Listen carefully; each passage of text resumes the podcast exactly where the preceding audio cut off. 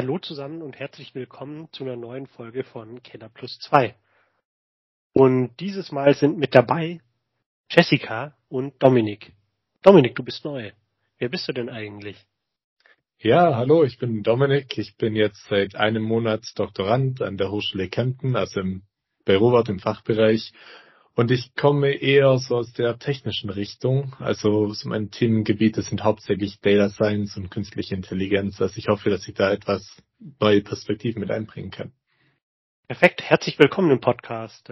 Und äh, da du jetzt ja auch äh, länger dabei sein wirst, äh, qua Amt äh, als Doktorand äh, bei mir, ähm, ist es heute ausnahmsweise nicht so, dass du das Thema vorstellst, sondern äh, Jessica Worüber reden wir denn heute? Wir reden über Mobilität im Tourismus äh, und äh, das ist ja quasi äh, eine perfekte Steilvorlage für dich.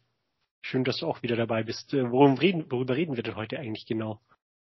Hallo zusammen. Also es freut mich auch wieder mit dabei zu sein und dann diesmal wieder auch in einer sehr aktiven Rolle.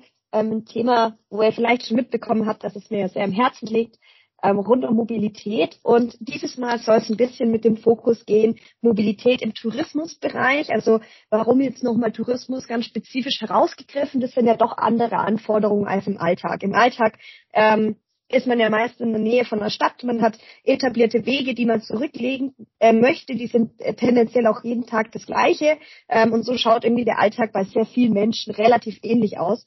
Wohingegen wir im Tourismusbereich ja eher sehr viel Individualität haben. Wir haben ausgewählte Orte, wir haben Orte, die oftmals auch nicht gut angebunden sind und deswegen ist da die Mobilität auch nochmal ein sehr, sehr spannender Bereich, über den man diskutieren kann.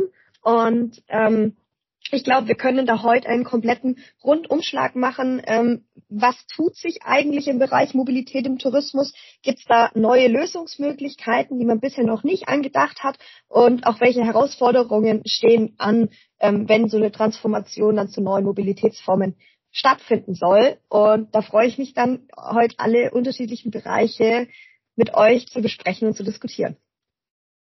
Sehr cool. Ähm, wir haben ja in dem Bereich auch äh, schon ein paar spannende Projekte. Beispielsweise planen wir dann einen Freizeitbus äh, fahren zu lassen. Wir sprechen äh, über das ganze Thema Besucherlenkung deutschlandweit, wo wir uns Gedanken darüber machen, wie kann ich denn eigentlich klug Gäste lenken. Was sind denn da gerade so die großen Herausforderungen, Jessica? An, an was, mit welchen Problemen kämpfen wir denn da? Ja, ich hatte es ja schon so leicht angedeutet und es war natürlich die absolute Steilvorlage genau auch für das Projekt ähm, der Freizeiterlebnisbus.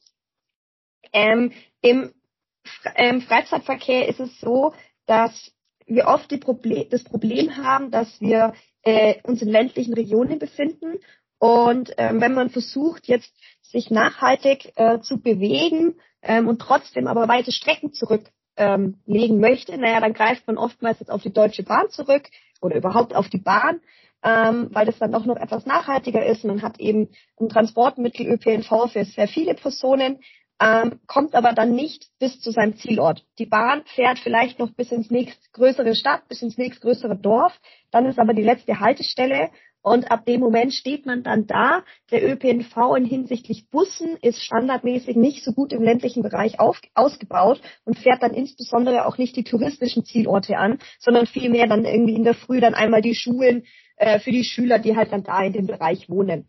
Und wir wollen jetzt ein äh, Konzept entwickeln, wie man einen ähm, flexiblen Erlebnisbus planen und gestalten kann, der dann eben genau diesen Bereich abdeckt und eben genau die äh, touristischen Point of Interest, kurz genannt POI, anfährt und somit äh, diese berühmte Last Mile, die ist natürlich jetzt da ein bisschen länger gedacht als nur die Last Mile, aber ich sage jetzt mal eben von der äh, letzten Bahnstation dann bis eben zur touristischen Attraktion dann zu überwinden und das dann aber eben möglichst angenehm auch für die Touristen. Also dass man trotzdem individuell flexibel ist, dass man sich nicht ähm, auf einen festgelegten Busfahrplan vorher committen muss, sondern dass es eben individuell anpassbar ist und ähm, dadurch quasi kombiniert wird die Individualität und Freizeit äh, mit der Nachhaltigkeit und das Ganze natürlich dann am besten auch noch elektrisch, ähm, um die Emissionen dann auch zu reduzieren. Ist das dann auch für verschiedene Altersschichten geeignet? Also gibt es da Einschränkungen, wenn man jetzt eher jüngere Personen oder ältere Personen transportiert? Also wir wollen als möglichst breites Angebot tatsächlich framen. Man muss aber tatsächlich sagen, dass natürlich für jede ähm, Personengruppe, es ist nicht nur unbedingt vom Alter auch getrieben, ähm, individuelle Anforderungen bestehen. Also jetzt beispielsweise Familien ähm, sind tendenziell, haben die ein bisschen mehr Dinge dabei, ähm, einfach wenn man ein kleines Kind hat, man braucht einen Kinderwagen, man braucht vielleicht irgendwie Verpflegung und so weiter, man muss auch sehr viel vorbereitet sein. Ähm, man braucht vielleicht irgendwie dann auch nach dem Sport dann nochmal Wechselkleidung, wenn man irgendwie draußen unterwegs war. All das muss man beachten. Gleichzeitig möchte aber vielleicht jemand Junges, der alleine unterwegs ist, braucht vielleicht ein ganz bestimmtes Sportequipment. Vielleicht müsste, möchte er Mountainbiken, er oder sie Mountainbiken gehen, ähm, braucht sonst irgendwie Dinge, die er davor bei der Anfahrt braucht oder eben danach dann auch wieder diese Wechselkleidung. Ähm, heißt, wir haben je Gruppe individuelle Anforderungen. Ähm, wir wollen aber das Ganze möglichst breit gestalten und da sind wir jetzt noch in der Überlegung, wie wir das tatsächlich gestalten können. Also natürlich eine Überlegung wäre, ähm, ob man dann eben im Bus selber die Dinge lagern kann, ähm, begrenzt aber dann natürlich wieder die Gesamtmenge an Personen, die man überhaupt mitnehmen kann. Oder aber eher dann am POI selber, dass man da irgendwelche äh, Boxen, äh, Boxen hat, die dann vielleicht auch nachgefahren werden können und so weiter. Also das sind alles Überlegungen, ähm, die man wie man das realisieren kann.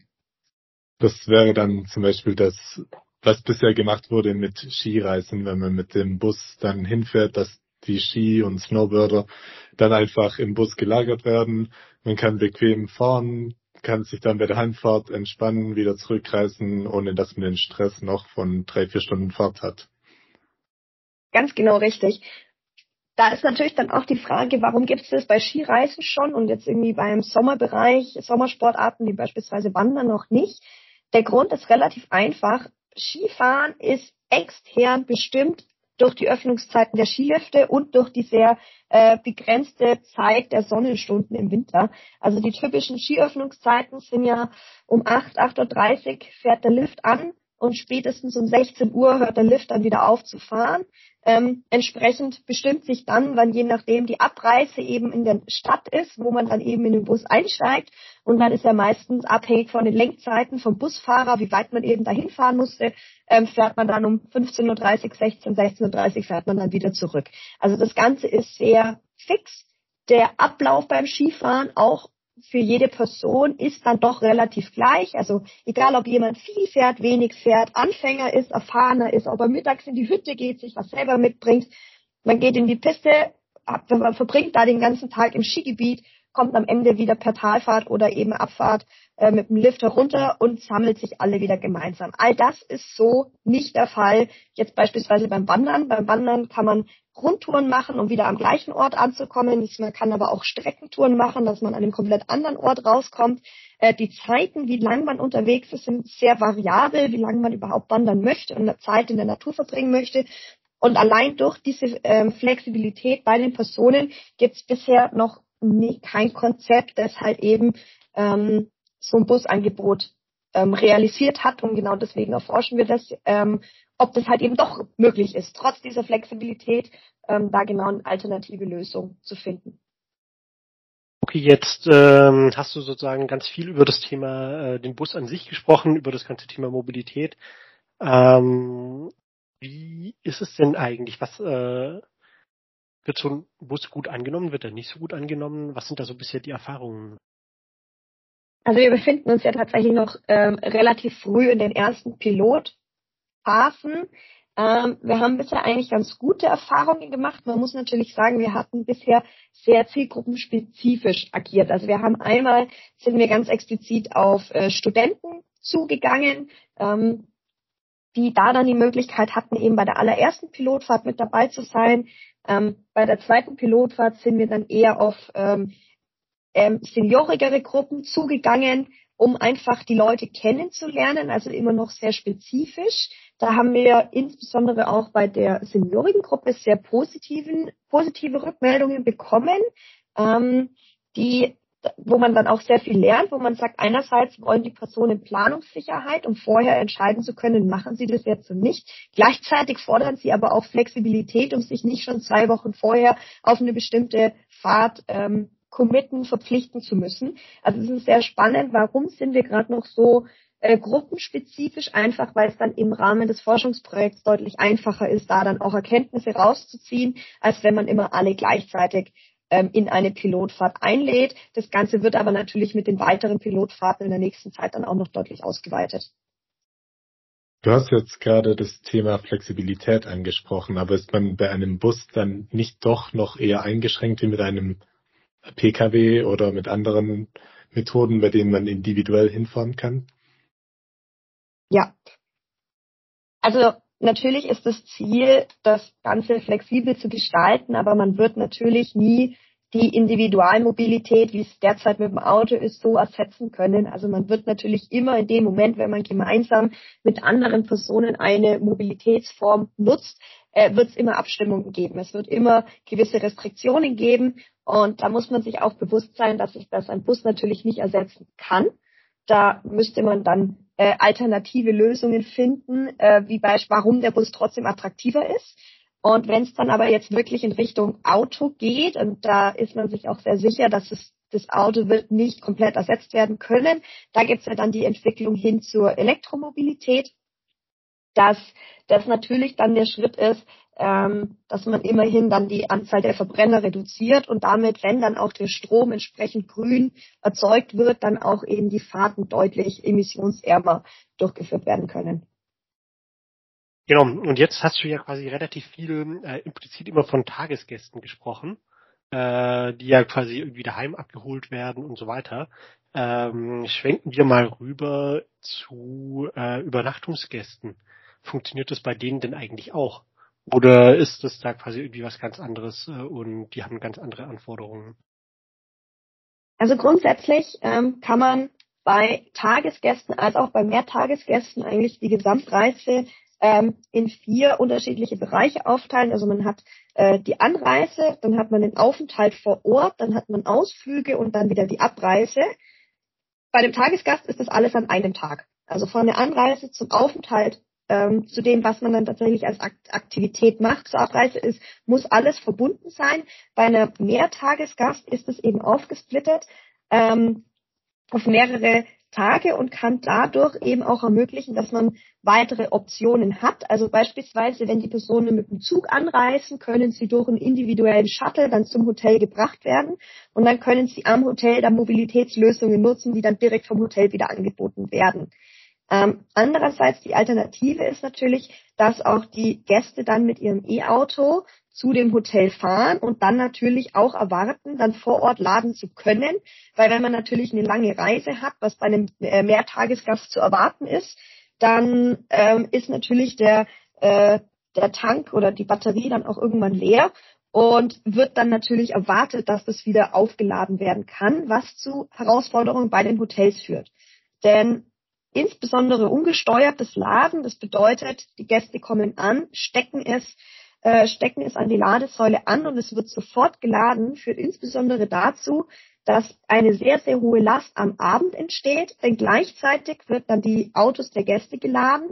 Die Restaurantküche ist ähm, auf absolutem Hochbetrieb. Gleichzeitig ist die äh, Saunalandschaft auf maximale Temperatur eingestellt, was zu einem enormen Energieverbrauch führt. Und insbesondere die Lastspitzen sind sehr, sehr problematisch im Bereich der äh, Stromversorgung. Und deswegen ist es dann in dem Moment, wenn man eine Mobilitätswende hat, ist diese Verknüpfung zum Energiesektor und zum Energiemanagement auch so wichtig. Also das kann nur ganzheitlich betrachtet werden, dass dann die Hotels auch wieder dran denken, neben der Bereitstellung von Ladesäulen natürlich auch dann entsprechendes Energiemanagement zu etablieren, zu implementieren, dass dann beispielsweise die Ladeprozesse der Gäste verzögert, um entweder dann in der Nacht zu laden, wo man dann ähm, grundsätzlich eine geringere Last vom Hotel hat, wäre zumindest für die Lastreduktion schon mal besser. Noch viel besser, um es natürlich auch nachhaltig zu machen, wäre, wenn man weiß, der Gast bleibt mehrere Tage und wird am nächsten Tag sein Fahrzeug nicht brauchen. Beispielsweise ein Fahrzeug dann am nächsten Tag am Mittag zu laden, weil da eventuell die Sonne scheint und dadurch dann natürlich deutlich mehr PV-Strom auch vorhanden ist. Heißt auch, ähm, der Strom, mit dem geladen wird, deutlich grüner ist. Ähm, dafür braucht man aber natürlich wieder Informationen von den Gästen. Wann wollen sie ihr Auto nutzen? Wie lange bleiben sie? Was haben sie vor? Also diese ganze Transformation ist nicht nur technisch, sondern hat auch diese soziale Komponente und eine Interaktion ist immer erforderlich.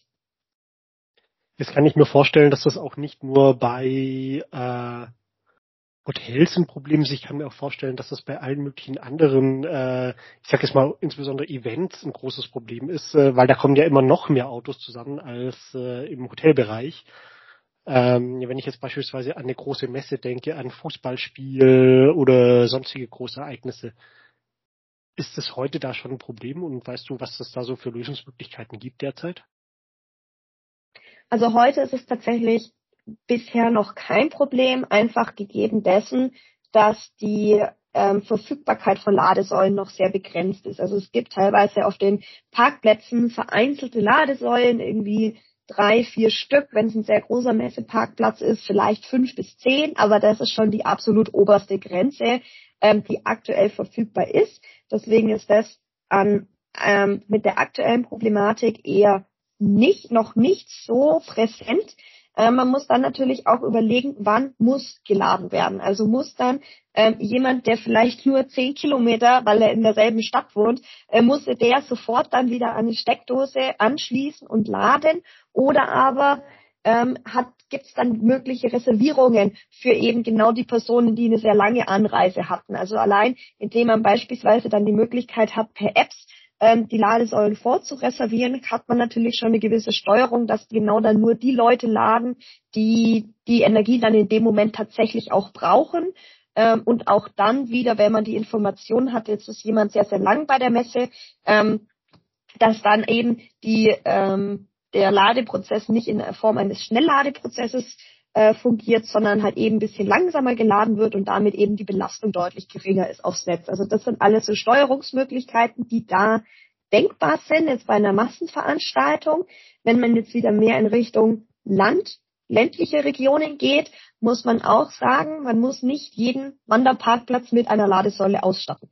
Ähm, also das ist, da ist der Netzausbau noch nicht noch nicht so weit und wird auch nicht in naher Zukunft so weit sein, dass wir jetzt bis in jede ländliche Region, bis in jeden Parkplatz ähm, einen Netzausbau so weit haben, dass wir da 15, 20 Schnellladesäulen installieren können. Und das ist meines Erachtens auch nicht sinnvoll, weil wir dann auch wieder eine enorme Ressourcenverschwendung haben.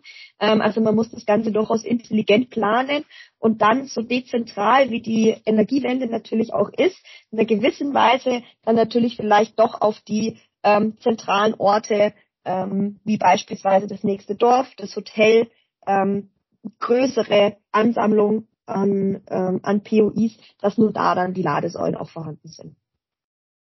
Gut, du hast es ja auch nicht äh, in äh, jedem äh, Bergparkplatz eine Tankstelle oder ähnliches. Ich kann mir vorstellen, dass das auch durchaus äh, valide ist äh, als Annahme, dass das dann entsprechend passt. Ähm, Jessica, ganz vielen lieben Dank äh, für den großartigen Überblick äh, und äh, dir, Dominik, vielen Dank, dass du das erste Mal dabei warst. Ich glaube, das wird eine sehr spannende Runde dann auch für verschiedene andere Themen in nächster Zeit. Und euch allen da draußen vielen Dank fürs Zuhören und macht's gut. Bis bald. Ciao. Danke, dass ich wieder dabei sein konnte. Ciao. Tschüss.